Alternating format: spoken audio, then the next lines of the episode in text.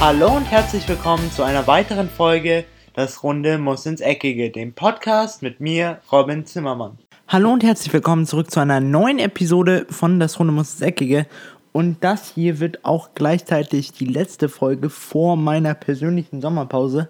Denn ich habe mir für dieses Jahr, anstatt für letztes Jahr, überlegt, dass ich eine Sommerpause einlege. Die wird wahrscheinlich so natürlich jetzt nach dieser Folge starten und dann so bis eine Woche oder zwei Wochen vor dem Start der Premier League, weil das ist ja mal die Liga, die am ehesten wieder das Spielen anfängt, wieder anfangen und da werden wir dann durch diverse Vereine durchgehen, schauen, was hat sich denn so verändert, was für gro große Transfers gab es, wer so die Favoriten sind in jeder Liga.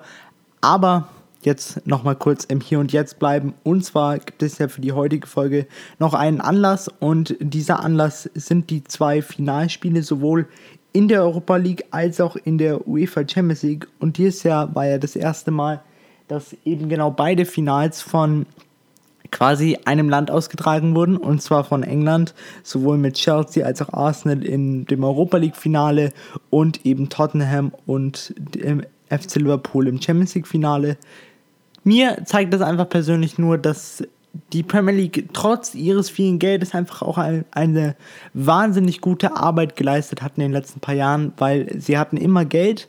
Klar, jetzt äh, dank des Fernsehvertrags seit knapp zwei Jahren, glaube ich, haben sie jetzt noch mehr Geld, aber Sie haben es auch wirklich geschafft, im Nachwuchsbereich sich stark zu verbessern. Siehe die englische Nationalmannschaft. Sie haben es geschafft, wirklich die besten Trainer in diese Liga zu lotsen mit Jürgen Klopp, Pep Guardiola, Maurizio Pochettino, Unai Emery und wer sonst noch da alles unter Vertrag steht.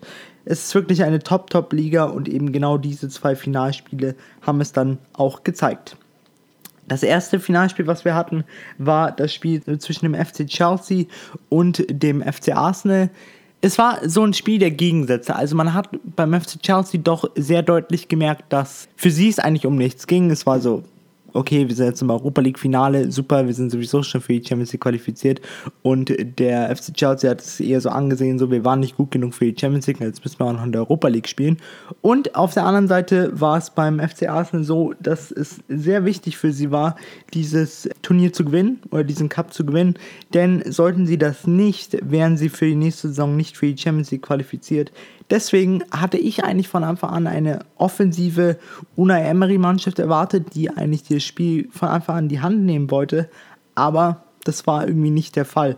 Denn der FC Chelsea macht es sehr, sehr gut mit einer sehr intelligenten Ausstellung meiner Meinung nach, denn man hat vorne mit Olivier Giroud einen Stoßstürmer, der wirklich auch mal mit dem Rücken zum Tor Bälle festmachen konnte und dann neben ihm sowohl einen Eden Hazard als auch einen Pedro, die beide pfeilschnell sind und beide dann immer Olivier Giroud überliefen und somit viele Torschancen kreieren konnten.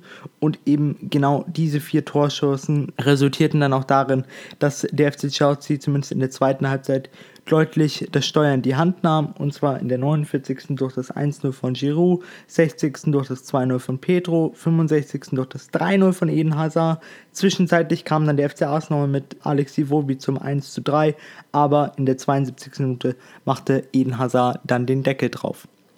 Jetzt möchte ich dann nach diesem Spiel einfach sagen, dass man doch deutlich gemerkt hat, dass der FC Arsenal noch in einer Übergangsphase ist, obwohl man ja die Mannschaft teilweise mal über alle Wolken gelobt hat am Anfang der Saison, dann wieder schlecht geredet hat, wie nochmal was.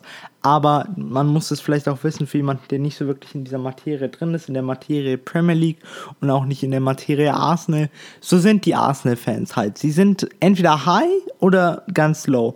Und was Arsenal-Fans, und da möchte ich jetzt auf jeden Fall keinen beschuldigen dafür, aber das war zumindest in den Social-Media-Kanälen wirklich zu sehen, worin Arsenal-Fans sehr, sehr gut sind, ist es dann von sich selber abzulenken und dann bei anderen Vereinen Probleme zu suchen. Und zwar haben nämlich viele Arsenal-Fans sich dann danach über Tottenham lustig gemacht, die ja das UEFA Champions League Finale 2-0 verloren gegen, gegen den FC Liverpool. Hier möchte ich aber trotzdem mal sagen, Tottenham Hotspur hat in den letzten paar Jahren ohne jetzt einem Arsenal-Fan zu nahe zu treten, viel mehr erreicht, als äh, ein Arsenal-Fan sich nur träumen lassen könnte. Denn was Maurizio Pochettino mit dieser Mannschaft angestellt hat, ist wirklich unglaublich. Und das sollte auf jeden Fall von keinem, auch keinem Arsenal-Fan, geschmälert werden. Dann gab es noch nach dem Spiel eine kleine Hiobsbotschaft für den FC Chelsea, denn Eden Hazard bestätigte nun seinen Abschied, denn er sagte, für ihn ist es wahrscheinlich ein ähm, Auf Wiedersehen, aber er ist sich noch nicht ganz so sicher, weil eben die beiden Vereine, damit meinte er wahrscheinlich den, den FC Chelsea und auch Real Madrid, sich noch nicht ganz so einig wurden, aber anscheinend scheint man jetzt dann eine Ablösesumme, sich auf eine Ablösesumme geeinigt zu haben, um, um rund die 125 Millionen Euro. Jetzt zum Abschluss der heutigen Folge geht es dann noch um das UEFA Champions League Finale, da ich ja vorhin schon kurz angeschnitten hatte wo der FC Liverpool und insbesondere Jürgen Klopp seinen Finalfluch überwinden konnte, denn Jürgen Klopp hat ja die davorigen fünf Finals alle verloren, mit jeweils eben Borussia Dortmund und dem FC Liverpool, mit dem FC Liverpool unter anderem ein Europa League Finale und ein Champions League Finale. Aber in diesem Finale kamen sie dann schlussendlich dank den Toren von Mohamed Salah in der zweiten Minute nach Handspiel von Musa Sissoko zum 1 zu 0 und in der 87. machte Divock Origi den Deckel drauf zum 2 zu 0. Trotzdem muss ich sagen, es war für mich eines der langweiligsten Champions League Finals, die ich seit langem gesehen habe und ich kann nicht glauben, dass das aus meinem Mund kommt, aber ich habe Real Madrid und Cristiano Ronaldo in diesem Finale vermisst, weil für mich war insbesondere so ab Mitte der ersten Halbzeit bis kurz vor Ende der zweiten Halbzeit einfach so eine Phase, wo ich mir dachte, ist, da ist kein Spieler auf dem Platz, von dem irgendeine Gefahr ausging.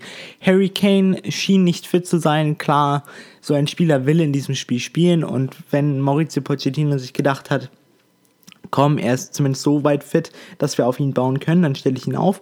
Das kann ich auch nachvollziehen. Trotzdem fand ich da, dass er sich ein bisschen vercoacht hat, weil man hatte auf der Bank einen Lukas, der sie wirklich in Ajax, also in Amsterdam, ins Finale quasi im Alleingang geschossen hatte.